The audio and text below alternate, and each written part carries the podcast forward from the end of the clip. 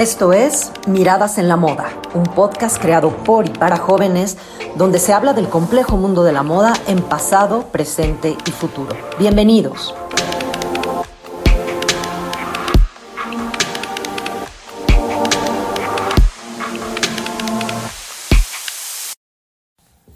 Hoy vamos a platicar sobre el legado de la moda y su relación con México. Vamos a hablar de tres de las casas más importantes en este mundo, Chanel, Dior y Cartier. Hola Carla, Monse y Dani, bienvenidas. Gracias Patrick. Hola Patrick. Gracias por invitarnos. Carla, me encantaría empezar contigo y, ver de quién nos vas a contar, de qué casa te vas a hablar y si te parece bien empezamos con la historia y el legado. Claro, yo les voy a hablar un poco de la casa de Chanel, que fue creada por uno de los personajes más influyentes de la moda, que fue Coco Gabriel Chanel. Eh, una mujer que buscaba la comodidad en la elegancia, introduciendo una visión de la moda con mayor libertad. Ella le dio a las mujeres una nueva sensación de confianza que aún no se había explorado en la época, liberándolas de tradiciones y rebelándose en contra de, los convencionalismos, dejando de, lado las siluetas dominadas por los corsets y las abultadas faldas con la introducción de una estética que giraba en torno a estilos más deportivos, juveniles y casuales. La tienda de Chanel abre por primera vez en 1910 con el nombre de Chanel Mods en la calle 21 Cambón con ayuda de su amante Boy Copel y comienza vendiendo sombreros que rompen totalmente con los tradicionales diseños que están llenos de plumas, tules, pájaros y demás adornos. Los sombreros que diseñaba Coco eran sencillos y poco ornamentados y por esto enseguida mujeres de la alta sociedad y actrices comienzan a usarlos en todo momento poniéndolos de moda. Después siguió diseñando vestidos con las mismas características y en 1918 mueve su taller a la calle 31 de Cambón, donde aparte de tener su taller abre una boutique con salones. Hoy en día este edificio sigue en pie y con la misma distribución que en ese entonces y sigue siendo un lugar de suma importancia para la casa de Chanel. Al diseñar sus vestidos, Coco principalmente se inspiraba en las prendas de los hombres. Eh, un dato curioso fue que cada vez que iba a la finca de su amante de Balsan, ella utilizaba la ropa de él para tener mayor facilidad al moverse. También le encantaba montar a caballo, pero a comparación de cómo lo hacían las mujeres, que en ese entonces utilizaban faldas largas y abrigos apretados, ella utilizaba una camisa de hombre holgada con pantalones igual de hombre que le daban la libertad de movimiento que ella siempre buscaba, y con esto dando paso a la moda de la mujer moderna. En el 21, eh, Chanel lanza su icónico perfume de Chanel número 5 de la mano del perfumista Ernest Bo, pero este adquiere fama hasta que en una entrevista Marilyn Monroe menciona que ella solo usa Chanel número 5 en la cama. Para crear las prendas modernas que ella buscaba, se dedicó a buscar un textil que siguiera esta línea, por lo que le compró restos de textiles a una empresa francesa. Estos textiles eran de punto y de color beige. Era un textil que hasta ese momento solo se llevaba en ropa deportiva o de trabajo o como ropa interior. A partir de esto, Coco realizó vestidos y chaquetas que obtuvieron un gran éxito, ya que por fin había llegado un material para la ropa de mujer que le daba la comodidad y el movimiento que necesitaba. Los modelos más característicos de Chanel fueron y siguen siendo los conjuntos monocromáticos, que eran adornados únicamente con pañuelos, algunas joyas o una camisa blanca. También lanzó a la moda los vestidos camiseros, que en lugar de llevar un cinturón, llevaban un fajín en la cadera. Esto hacía que reflejaran sencillez. Pero al combinarlos con accesorios se formaba un conjunto con suma elegancia. También se empezó a llevar bisutería muy grande y llamativa, que estaba acompañada con joyas reales. Estas combinaciones, junto con la sencillez de los conjuntos y los vestidos, se convirtieron en algo característico de la marca que se ha seguido conservando hasta los diseños de hoy en día. Eh, de 71 años, Coco Chanel en 1954 decide regresar al mundo de la moda, pero no es recibida de la misma manera en París. En cambio, la prensa y clientes americanas quedan encantadas con los diseños, salvando la marca. Eh, regresa creando la bolsa icónica 255, que es acolchonada y lleva una cadena dorada. También crea el, el famoso traje de tweed con chaqueta sin cuello y en forma de caja, eh, estaba complementado con botones y cadenas doradas y una falda que llegaba hasta las rodillas. Eh, este traje fue creado con la idea de que pudiera ser utilizado en cualquier ocasión. Es súper interesante todo lo que nos estás platicando, Carla, la trayectoria de esta mujer titánica en la industria de la moda. Y como dato curioso, no sé si sabían, pero todos los trajes tweed tienen cosida una, una cadena al interior del saco para que tenga la caída perfecta como lo visualizó la diseñadora. Esto para darle peso y que caiga sumamente recto. Me llama mucho la atención también, Carla. Eh, Chanel ahorita es una marca de ultra lujo y muy poco accesible para muchos de todos nosotros. ¿Es Chanel lo que era en ese entonces? ¿Era más accesible antes? ¿O, cómo era Chanel en ese entonces en cuanto, en cuanto a tema económico? ¿Quién podía comprar Chanel? Eh, bueno, Patrick, sí, como mencionas, yo sí creo que la marca se ha pegado mucho a su ADN, ya que pues en sus últimos diseños, Karl Lagerfeld lo que hizo fue eh, modificar un poco el traje tweed, modernizándolo, simplemente pues subiendo un poco el, el corte de, de la falda, eh, haciendo algunas aberturas, modificando colores. Entonces yo creo que sigue presente mucho la esencia de Coco Chanel en la marca que es hoy en día. Y pues la moda de Chanel nunca ha sido accesible, por lo que tras la creación del Petit Robe Noir, empezaron a surgir varios modistas que reinterpretaban o copiaban los diseños de Chanel, vendiéndolos a precios mucho más bajos para que toda mujer pudiera vestir a la moda. Eh, Chanel en lugar de tomarlo como un insulto, lo tomó como un halago, ya que esto significaba que estaba cumpliendo su objetivo al crear ropa para todas las mujeres. Entonces ni fue accesible ni es accesible y es una cambiar y una directora nueva. Pero dejando de un lado un poco el, tema de Chanel, quiero que me platiques, ¿existe alguna relación México, Chanel, París, la figura de Gabriel Chanel con alguien aquí en México? Eh, sí, Patrick, de hecho la contraparte de la figura que marcaba e iniciaba tendencias aquí en México era Marguerite Rostand, mejor conocida por todas las mujeres de la alta sociedad como Madame Rostand. Eh, era una mujer francesa que llega a finales de los 20 a México acompañando a su esposo que llegaba al país a trabajar. Eh, Madame Rostand estudió alta costura en París y en su búsqueda de encontrar algo que hacer aquí en México, rápidamente es acogida por el Palacio de Hierro tienda que ella misma denominaría como, la, como de primera categoría. Eh, ella es considerada la primera estilista de moda en México y su formación y experiencia le permitieron ganarse el puesto de diseñar los modelos más exclusivos con las últimas tendencias a la usanza francesa. Su estilo siempre fue elegante y discreto, una característica que tenía en común con Coco Chanel. Siempre usaba colores sobrios con algunos detalles a la moda y le dieron el reconocimiento necesario para vestir a las mujeres más sofisticadas de México, desde actrices de cine, primeras damas eh, y mujeres del Círculo de la Flor.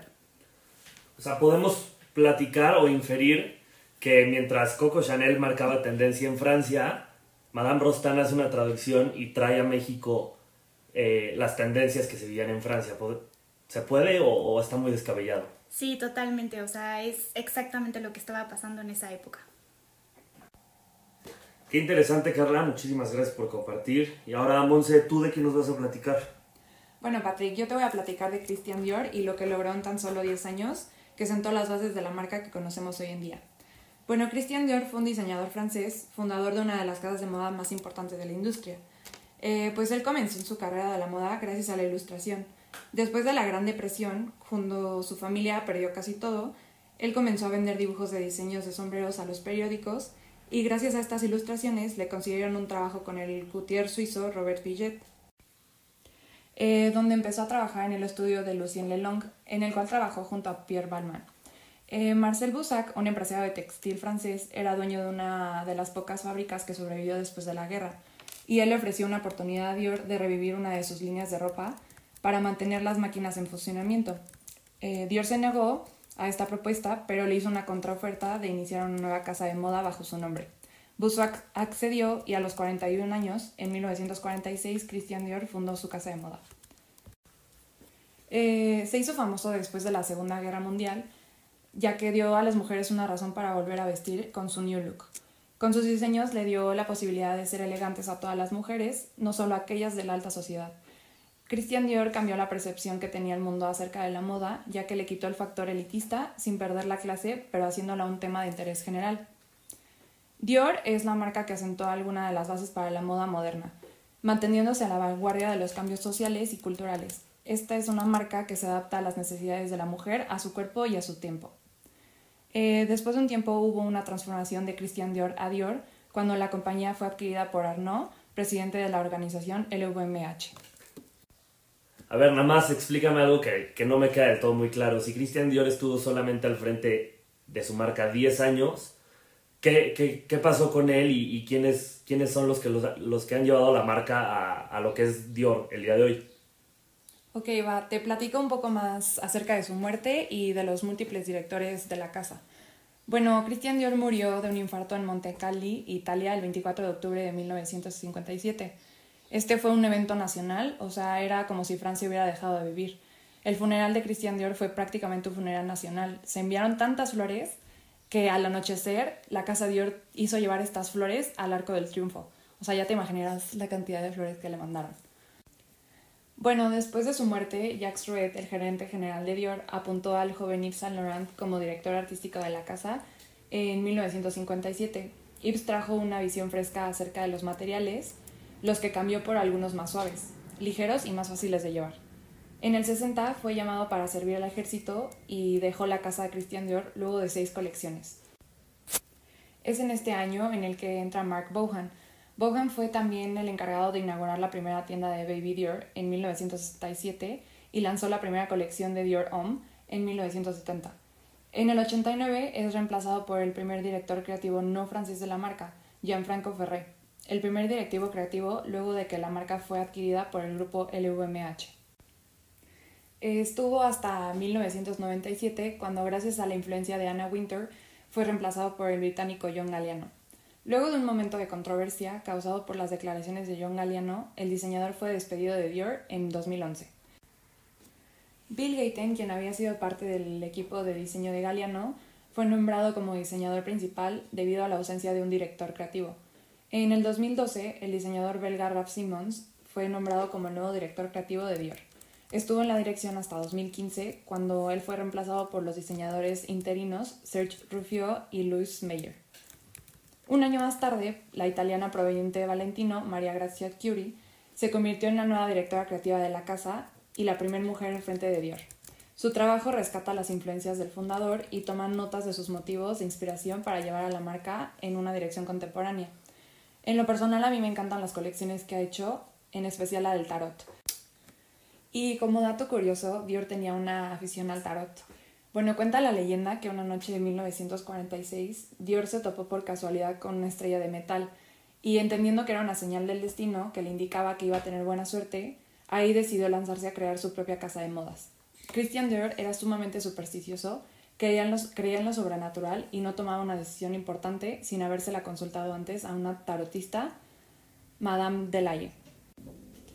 Eh, él mismo explicaba que la providencia le había hecho toparse con personas que le auguraron un fabuloso destino. Vas a ser extraordinario, le dijeron una vez. Su taller va a revolucionar el mundo de la moda.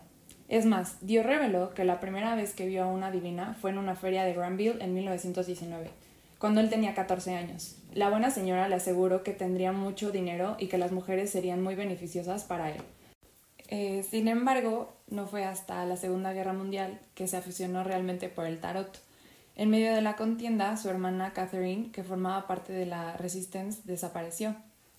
Él dijo que creía que tenía tanto miedo por lo que le podía haber pasado, eh, que se refugió en el mundo del tarot para intentar averiguar algo con la esperanza de hacerla regresar.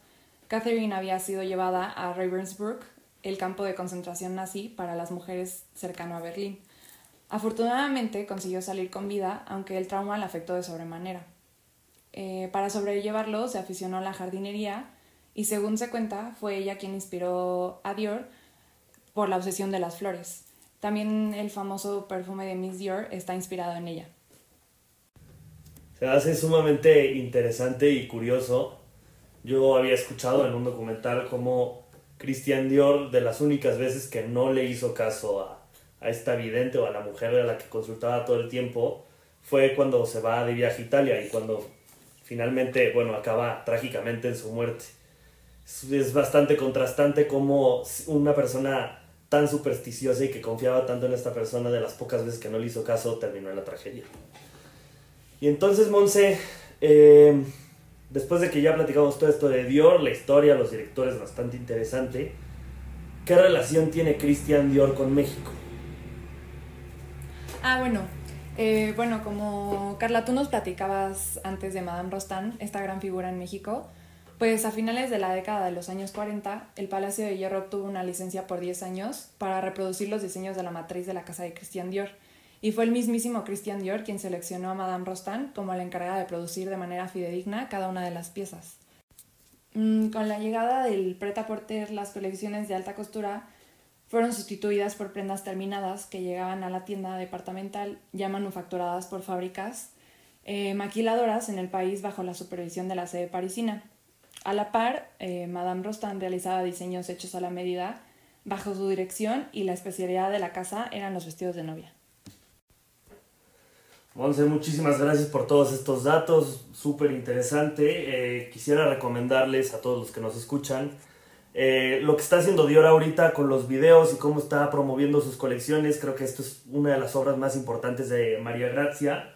Eh, a través de videos en, su página de YouTube hay, hay una conexión también súper bonita, donde la colección pasada, si, no lo, si mal lo recuerdo, las exponen unas muñecas. Y esto hace alusión a la época de la guerra, donde justamente época de la posguerra no hay, no hay dinero, no hay modelos, nadie quiere saber nada de esto y Dior lo que hace con su, con su new look es vestir a, muñecas para que vayan viajando por toda Europa y lleguen a Estados Unidos para poder mostrar las colecciones. Sí, justo el video de la colección de Tarot está surreal. Bueno, yo creo que María Grazia conserva y reinterpreta el legado de Christian Dior haciendo unos homenajes brutales al diseñador y a su obra. Perfecto, y ahora vamos con la última casa. Me imagino que es Cartier, Dani, de lo que nos vas a hablar y estoy muy intrigado de, de, qué nos vas a platicar. Igual, si quieres, podemos ir empezando un poco con la historia de Cartier y cómo se va desarrollando. Sí, claro, les platico. Cartier fue fundada en 1847 en París por el joyero Louis-François Cartier. Él trabajaba en el taller de joyas de su maestro y tenía un gran conocimiento de joyería y de gemología y para 1853 él abrió su propia joyería y como muchos de los joyeros de la época, ofrecía en su establecimiento sus propias creaciones y también las de otros talleres. Su especialidad eran los camafeos, que empleaba en broches, brazaletes y también en collares. Y su reconocimiento comienza en 1855, cuando una condesa le compra un collar de camafeos. Perdón que te interrumpa, Dani, perdón la ignorancia, pero ¿qué es un camafeo? ¿Nos puedes explicar? Sí, un camafeo es una piedra tallada, normalmente son siluetas de una mujer o rostros. Y se usan mucho como en collares, en, también en anillos, pulseras y así. Buenísimo. Eh, y bueno, para retomar, este nuevo impulso de aristocracia y popularidad entre la realeza hace que la marca se mude a una zona mejor en París, frecuentando eh, a la alta sociedad. Cartier hace joyas de gusto histórico y comienza a aparecer el estilo guirnalda que surgió de la idea de deshacer joyas y volverlas a montar, a montar en un estilo diferente. Las familias de la realeza de todo el mundo acudían a comprar joyas de diamantes neoclásicas montadas en platino y en esta época llevar una corona era una carga muy pesada para la cabeza y el cuello y eh, la casa Cartier reemplazó la, plata por el platino para hacer el material más liviano. Tiempo después, la marca pasa a ser de los nietos de Louis-François Cartier. Eh, los nietos se llamaban Louis, Pierre y Jacques, quienes le dieron el negocio, al negocio una importancia internacional, haciendo el nombre Cartier uno de los favoritos entre las cabezas coronadas de Europa. El nombre que llevó Cartier durante años fue Rey de los Joyeros o Joyero de los Reyes. Poco después, la marca centra su atención en los relojes y muchos se han convertido en iconos en la actualidad, como el reloj Santos de 1904, que es uno de los relojes, eh, de los primeros relojes de pulsera y fue inspirado en el aviador brasileño Alberto Santos Dumont. Un poco añadiendo esta historia, eh, Cartier confecciona este reloj para Alberto Santos Dumont porque originalmente los relojes que existían eran de bolsillo y cuando estás en un avión no tienes la posibilidad de llevar eh, pues de estar checando tu bolsillo y el reloj todo el tiempo. Entonces lo que hace Cartier es toma el reloj de bolsillo y le pone una correa. Obviamente lo estiliza y es así como nace el Santos, como para llevarlo en la muñeca y que sea muy práctico y no tener que hacer tantas maniobras a la hora de ver la hora. Sí, precisamente fue una invención bastante acertada de su parte.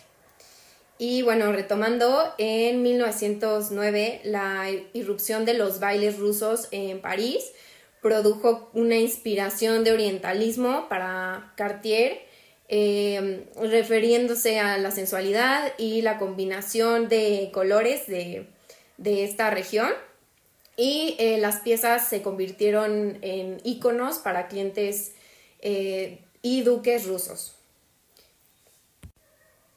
Durante la Segunda Guerra Mundial, Cartier protestó contra la ocupación alemana, creando pequeños alfileres o pins con pájaros enjaulados. Y en 1944 la firma decidió abrir las puertas de aquellas jaulas y liberar su joya como símbolo de que acabó la guerra. También eh, Cartier inventó el broche de avión con oro y diamantes, zafiros y rubíes y fue muy popular en los años 40 las mujeres llevaban estas insignias militares que regalaban a sus novios soldados este, que destacaban en el extranjero. También hizo que, por un lado, los tanques británicos fueran fuente de inspiración para el reloj de pulsera llamado Tank. Y por otro lado, aparecería la más estrecha colaboración entre Louis Cartier y Jean Toussaint, la amiga de Coco Chanel. Ay, Dani, justo. Eh, acabo de hacer la conexión con la película de Ocean's 8, no sé si alguien la vio. Sí, yo sí la vi. Eh, es justamente el, la joya que se roba, ¿no? Es donde sale Sandra Bullock. Sí, justamente. Bueno, la creadora, ella fue quien introdujo a la casa y se dirigió a un público mucho más burgués. Claro, uno de los grandes aciertos de ella fue la línea S. Las panteras eran el símbolo de las mujeres independientes, tal como lo, concebía Jane Toussaint, directora de la alta joyería de la firma desde 1933. Jane impulsó una línea de motivos florales y de fauna que tuvo un enorme éxito. De la mano de Louis se fue abandonando un poco el uso del platino y se fue eh, favoreciendo el uso de oro amarillo y también de piedras de colores como el rubí, el zafiro, el jade, el coral e incluso también eh, esmaltes. Louis Cartier muere en 1948 y con él se fue el genio de un joyero. Su obra queda en manos de Toussaint y en 1968 lanza el primer encendedor, que es un esencial de la marca. Para 1972, Robert Hogg, con la ayuda de un grupo de inversores, compraron Cartier París, Cartier Londres y Cartier Nueva York, conectando así a Cartier en todo el mundo. La visión del futuro se cristaliza en los años 90 con la reapertura de la Fundación Cartier para el arte contemporáneo. Cartier vive fiel a su filosofía de innovar sin destruir el patrimonio. Cartier sigue siendo un icono entre la realeza. Un dato interesante es que la tiara Cartier de la corona española fue encargada por el rey Alfonso XIII. La tiara era un regalo de su esposa en el año 1920. Actualmente la reina de España Leticia luce esta corona. Y otro dato justo también de la realeza es que Kate Middleton usó en el día de su boda eh, la tiara Halo de Cartier, que era su Something Borrow, que le prestó la reina. Actualmente Cartier pertenece al grupo suizo de bienes de lujo Richmond. Cartier es principalmente una manufacturera relojera, dado que muchos de sus relojes cuentan con mecanismos de manufactura propia. Y está súper interesante porque muchos conocedores de los relojes consideran a Cartier como relojes no, no tan buenos y esto, bueno, argumentan que es porque Cartier empieza haciendo, haciendo joyas y entonces que Cartier se dedique a las joyas y los relojeros como Rolex o Hublot a los relojes. Sin embargo, yo sí considero que una, los mecanismos de Cartier y dos, la joyería que tienen hacen de ellos unos relojes muy singulares y, espectaculares. Dani, platícanos porque sé que hay una historia muy muy interesante que relaciona directamente a Cartier y esta casa de joyas con, con un icono del cine mexicano. Platícanos. Sí, precisamente María Félix tiene bastantes historias peculiares con esta casa y ella tuvo mayor auge en la época del cine de oro mexicano. Esta época surge durante la Segunda Guerra Mundial y surge ya que la industria cinematográfica de Estados Unidos y de Europa tuvo un gran declive debido a la escasez de materiales y pues la baja economía. Eh, de modo que en México estaba surgiendo una nueva generación de íconos del cine. Estos participantes e íconos son Pedro Infante, Jorge Negrete, Sara García, Luis Buñuel, Cantinflas, precisamente María Félix, y entre muchos otros que también tuvieron reconocimiento en el extranjero y en Hollywood, como Dolores del Río, Katy Jurado, un dato interesante es que Katy Jurado actuó varias veces como villana y haciendo el papel de Femme Fatal y fue la primera actriz latinoamericana en ganar un Globo de Oro y también estar nominada al premio Oscar. También eh, Germán Valdés, eh, mejor conocido como Tintán, dio personaje al concepto de Pachuco, que se refiere a la cultura de frontera entre Estados Unidos y México, donde se busca americanizar su identidad se le apodó el Pachuco de Oro y de alguna manera los dignificó.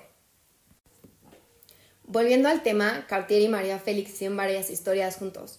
En 1968 encargó a Cartier la realización de un collar de diamantes en forma de serpiente y en 1975 María Félix volvió a encargar otro collar, solo que entró a la tienda de Cartier con una cría de cocodrilo bebé en una jaula y encargó una pieza de joyería con su mascota como modelo. Así nació una de las piezas más icónicas de la casa. La pieza era una gargantilla formada de dos cocodrilos articulados, uno de esmeraldas y el otro de diamantes amarillos. Actualmente los cocodrilos pertenecen al archivo histórico de Cartier e incluso la firma francesa creó una exclusiva colección de homenaje a principios de este año. Justo, de hecho hay un reloj o algo así, ¿no, Dani? Sí, de hecho, Cartier realizó un reloj inspirado en María Félix, nombrado La Doña, de la película Doña Bárbara de 1943, que dio inicio al mito de María Félix como la Doña.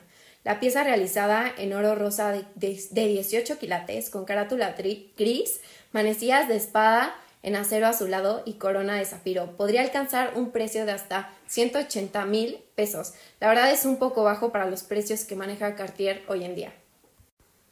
Esta relación entre María Félix la Doña y Cartier la seguimos teniendo presente en el homenaje que se le rinde en la boutique que hay en Mazarik, Ciudad de México. Es un espacio que, que rinde tributo a la gran diva de México del cine de oro. Buenísimo, Dani, Carla, Monse. La verdad es que datos súper interesantes, cosas que no tenía ni idea de las marcas. Creo que son unas casas enormes y súper interesante que todas de una manera u otra tienen esta conexión con nuestro país, con, el legado, con todo, todo lo que se ha generado. Rescato mucho de, esta plática que tuvimos el, el, impacto y la presencia de mujeres titánicas y súper importantes como lo fue Gabriel Chanel, Madame Rostand y la inspiración de María Félix como, como musa, eh, la, la vidente medium que consultaba a Christian Dior, incluso la musa de Cartier, ¿no? Son todas estas mujeres que difícilmente concebiríamos las marcas como son hoy en día sin estas mujeres muchas veces al frente, muchas veces como apoyo o como soporte o como fuente de inspiración. Y con esto dicho, les quería hacer una pregunta. ¿Cómo se sienten ustedes como mujeres ante estos personajes? ¿Se sienten identificadas? ¿Les hace clic algo? Eh, les molesta algo. Quiero, quiero escuchar su opinión desde, desde esta perspectiva femenina. La verdad es que es muy inspirador eh, tener como todas estas fuentes, eh, mujeres trabajadoras, con mucha creatividad. Y la verdad es que me, me encanta que haya, que haya este tipo de historia. Creo que también hay que aplaudirles que a pesar de la época en la que vivían y a todos los pues problemas y eh, contratiempos que se enfrentaban, seguían sacando como lo mejor de ellas y imponiendo tendencias y moda. Se me hace algo que muy interesante que deberíamos de tomar ahorita como una gran inspiración. Claro, pensando siempre en, en cómo beneficiar a la mujer, ¿no? En el caso de, de Coco Chanel y, y, y el uso de la ropa masculina en ese entonces porque era mucho más cómoda, ¿no? Todos estos cambios que si, si, si ahorita en, en nuestro presente y contexto es difícil, ahora imaginémonos en una época posguerra, en los años 40, 50, 60 en cine de oro mexicano. Claro, y aparte creo que es algo súper importante que debemos de conocer la historia para pues saber eh, cómo hemos llegado hasta el- este punto. ¿Nadie tiene algo más que decir? Bueno, eh, muchas gracias por habernos invitado. Eh, creo que ha sido una plática muy interesante y muy amena. Sí, muchas gracias, la experiencia estuvo padrísima. Espero volver pronto. Muchísimas gracias, Patrick. Fue un gusto estar en este podcast. Gracias a ustedes por prestar su voz y enseñarnos cada vez un poquito más acerca de este mundo de la moda.